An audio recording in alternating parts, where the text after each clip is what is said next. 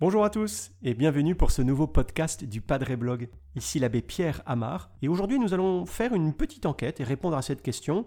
Que sont devenus les douze apôtres? Alors la question peut sembler incongrue dans la mesure où de toute façon ces hommes sont morts et depuis longtemps, mais elle est intéressante parce qu'elle nous dit beaucoup de choses sur le poids de ces douze hommes, ces douze colonnes que Jésus a choisies pour édifier son Église. Qu'est-ce qu'un apôtre? Vous le savez certainement, le, terme vient du grec qui signifie celui qui est envoyé, apostolos. On pourrait le traduire en langage contemporain, en langage moderne, par missionnaire, celui qui est envoyé en mission, en mission religieuse. Pour être apôtre, il faut répondre à différentes conditions, avoir été choisi par Jésus et avoir été témoin de sa résurrection, tel que c'est décrit dans la première épître aux Corinthiens. Ensuite, il faut avoir reçu l'Esprit Saint le jour de la Pentecôte.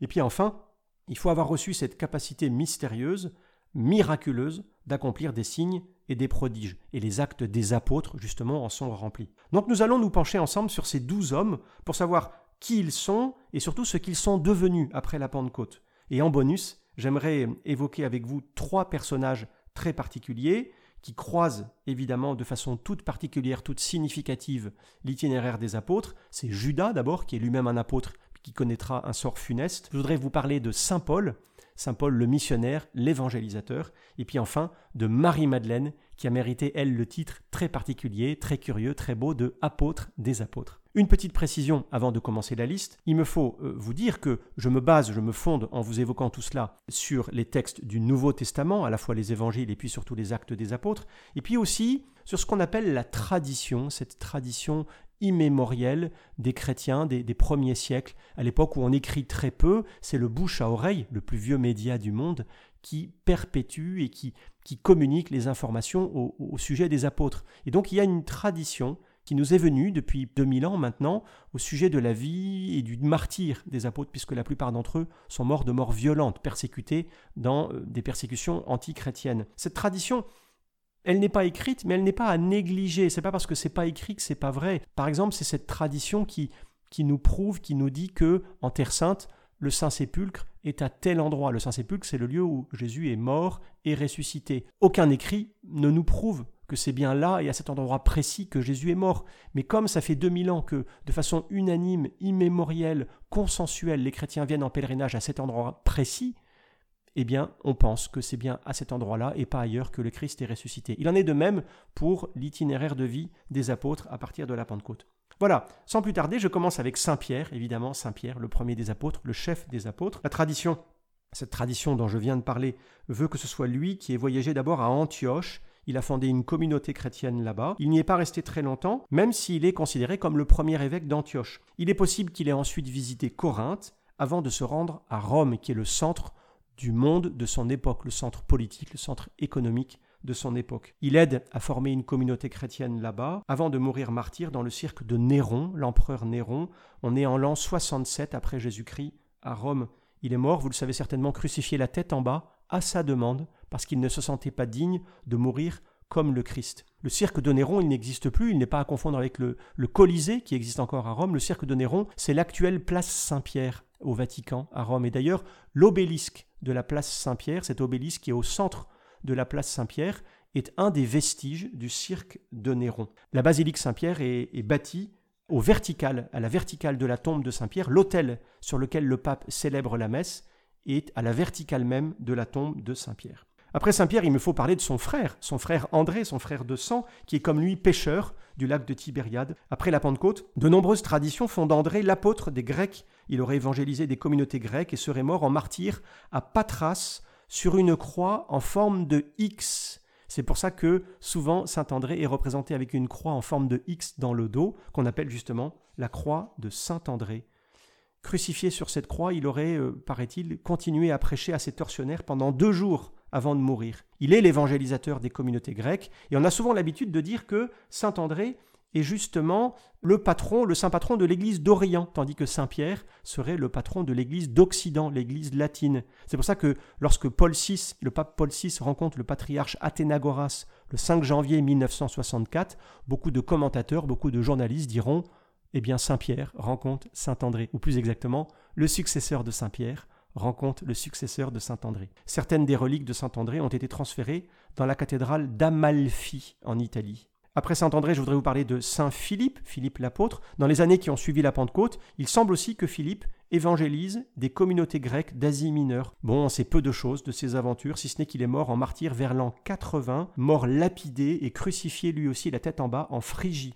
Barthélemy, Saint Barthélemy, qui a donné son nom à un terrible massacre de l'histoire de France bien plus tard, on en sait peu, là aussi, sur les efforts d'évangélisation de, Barthélemy. D'après diverses traditions, il aurait prêché dans différents endroits d'Arabie et de Mésopotamie. Il serait mort en martyr, flagellé, écorché vif, crucifié puis décapité. Et ses reliques sont actuellement euh, conservés dans la basilique de Saint-Barthélemy en Lille, dans la ville de Rome, en Italie. Thomas, Saint Thomas, oh, il est bien connu, lui, c'est l'apôtre incrédule, celui qui ne croit pas que Jésus est ressuscité.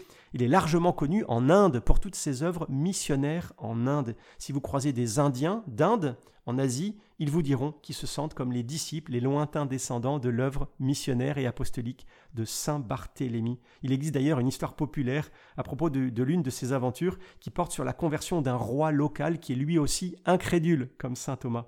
Il est mort dans les alentours de l'an 72, transpercé par une lance, et sa tombe est située à Milapore, dans un sanctuaire en Inde. Matthieu, ensuite, Matthieu c'est le collecteur d'impôts, il est bien connu parce qu'il a écrit l'un des quatre évangiles, il est connu pour ses écrits, il a prêché dans différentes communautés autour de la Méditerranée, avant d'être martyrisé lui aussi, décapité en Éthiopie. La cathédrale de Salerne, en Italie, abrite sa tombe. Ensuite, il y a Jacques. Alors attention, il y a deux Jacques. Jacques le mineur et Jacques le majeur. Jacques le petit et Jacques le grand. Les universitaires, les, les chercheurs, les historiens croient que Saint Jacques le mineur est l'auteur de l'épître, la lettre de Saint Jacques, qui est dans le Nouveau Testament. Après que les apôtres se soient dispersés et aient quitté Jérusalem, Jacques, lui, il est resté, il est devenu le premier évêque de la ville de Jérusalem. Il y est demeuré pendant plusieurs décennies avant d'être lapidé à mort par les autorités juives. On est en l'an 62. Alors lui, il est précipité du haut du promontoire sud-est du temple, qui est haut d'une trentaine de mètres. Il aurait survécu, il a ensuite battu à mort avec des bâtons par ses ennemis.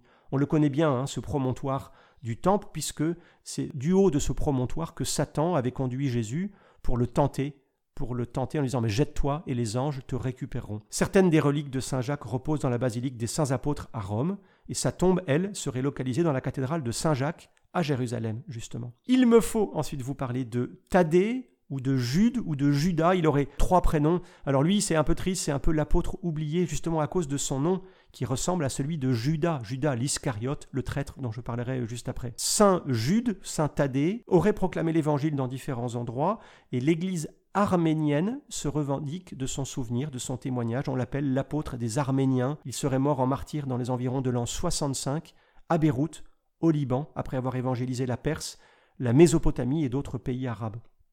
Ces reliques sont actuellement conservées dans la basilique de Saint-Pierre de Rome, pas très loin du tombeau de Saint-Pierre. Il faut aussi parler de Simon, Saint Simon, qu'on appelle aussi le zélote, parce qu'il appartiendrait, je parle au conditionnel, à cette secte juive anti-romaine. Les zélotes finissent par s'attaquer très vite, ils se radicalisent, ils s'attaquent très vite à la fois aux Romains, qui occupent la Terre Sainte, qui occupent euh, Israël, et puis aussi euh, aux compatriotes juifs timorés, peureux, ou qui collaborent avec l'occupant romain.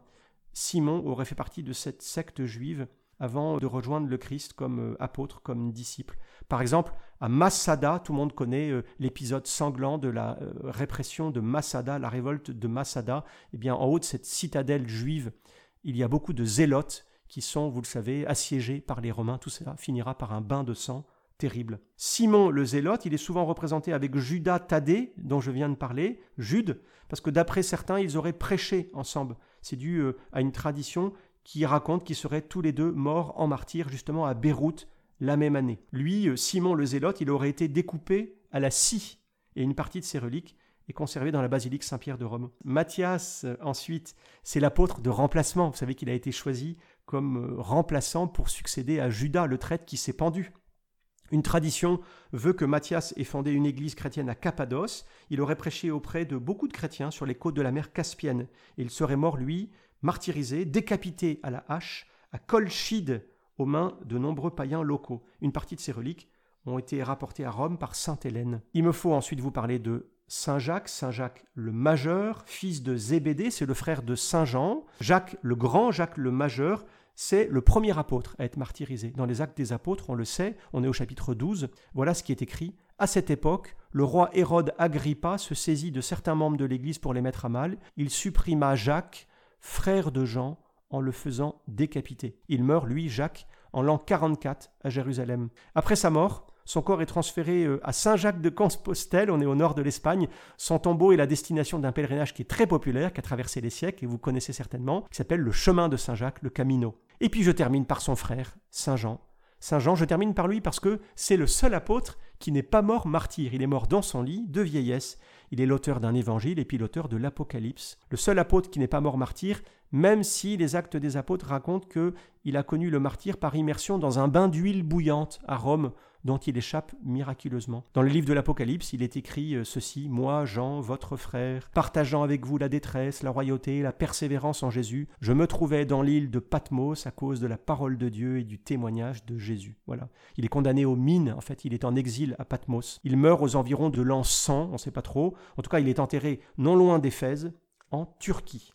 Voilà pour les douze, voilà pour les douze apôtres. Je vous avais promis un petit bonus avec trois cas à part, trois cas particuliers. Judas d'abord, bien sûr. Terrible hein, de savoir que Judas, qui a été choisi par Jésus, choisi comme l'un des douze, un témoin privilégié de son témoignage autour du lac de Tibériade, il a assisté aux différents miracles de Jésus et il le trahit et il se donne la mort, conscient de ce qu'il a fait, conscient du drame terrible qu'il a vécu, dont il est responsable, puisque c'est lui et c'est par sa trahison que Jésus est arrêté et mis à mort. Il se donne la mort, il se pend, et les apôtres, les apôtres veulent le remplacer et tire au sort Matthias dont j'ai parlé. Sur Judas, je vais assez vite parce que nous avons fait un live du Padre Blog, vous savez, sur la chaîne YouTube tous les vendredis, il y a un live qui traite de différents sujets d'actualité et pendant le chemin de carême de cette année, l'un d'entre nous a évoqué la vie, le témoignage et le sort de Judas. Donc je vous renvoie de façon très confortable mais très sûre vers ce live du Padre Blog qui parle de Judas.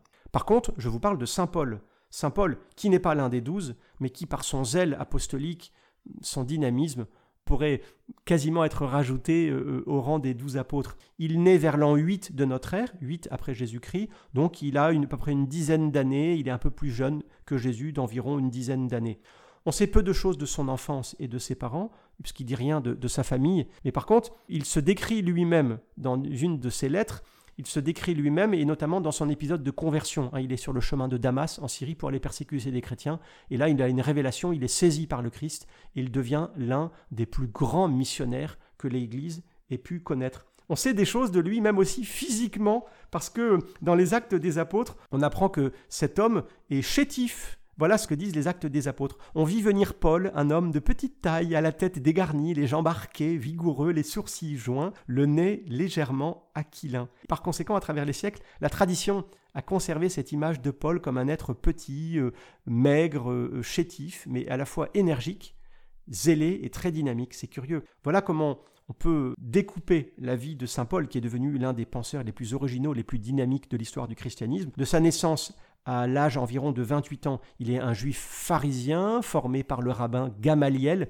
très connu, donc un juif zélé, pharisien et anti-chrétien. Et puis, de 28 à 41 ans, il est un ardent converti, euh, saisi par le Christ. De 41 à 53 ans, il est un missionnaire itinérant. Il va fonder des communautés chrétiennes dans tout le bassin méditerranéen. Puis de 53 à 62 ans, il est arrêté, emprisonné. Il devient l'organisateur de communautés chrétiennes par des lettres qui nourrissent les communautés chrétiennes et qu'on lit encore aujourd'hui euh, tous les dimanches à la messe. Il aurait été mis à mort à 62 ans au cours d'une persécution antichrétienne à Rome, décapité parce qu'il est citoyen romain. Et puis je termine, je termine par une femme. C'est terrible parce qu'avant il n'y avait que des hommes et là il y a une femme et quelle femme? Marie-Madeleine. Marie-Madeleine qui a mérité le titre d'apôtre des apôtres. Cette femme, on ne sait pas si c'est trois femmes ou une femme à la fois, puisque euh, la tradition euh, dans l'Évangile euh, nous parle de, trois femmes. La pécheresse pardonnée, dont nous parle Saint Luc dans le chapitre 7, Marie de Béthanie, la sœur de Marthe et de Lazare, et puis Marie de Magdala. Voilà, qui est Marie-Madeleine, qui est cette femme, Sainte Marie-Madeleine, délivrée de sept démons, qui devient avec les douze et quelques autres femmes disciples du Christ. À sa prière et à celle de sa sœur Marthe, Jésus ressuscite son frère Lazare qui est mort depuis quatre jours. Elle est l'une des rares disciples à se tenir au pied de la croix. Il n'y a pas beaucoup d'hommes hein, au pied de la croix. Il y a Saint Jean et puis le reste c'est que des femmes, dont, dont Marie-Madeleine. Au matin de Pâques, Marie-Madeleine euh, voudrait rendre les soins funéraires à Jésus qui est mort et Jésus ressuscité lui apparaît, à elle d'abord en lui demandant d'annoncer la nouvelle aux apôtres. Voilà, voilà pourquoi elle a mérité ce titre extraordinaire d'apôtre des apôtres ou de treizième apôtre. Selon la tradition orale, peu de temps après, Marie-Madeleine embarque avec tout un groupe de chrétiens, dont son frère Lazare et sa sœur Marthe. Elle embarque pour l'Occident et tout ce petit groupe arrive aux Saintes Marie de la Mer, dans le sud-est de la France, en Provence. Marie-Madeleine accompagne son frère Lazare à Marseille et c'est vrai qu'encore aujourd'hui, le souvenir de Saint Lazare est très fort à Marseille. Elle continue son chemin au nord et elle vient s'établir à la Sainte-Baume en Provence pour y passer les 30 dernières années de sa vie, euh, une vie de prière, de pénitence et de contemplation. Et les pèlerins qui viennent encore aujourd'hui à la grotte de la Sainte-Baume en Provence sont émus, sont touchés, surpris parfois même par la présence inestimable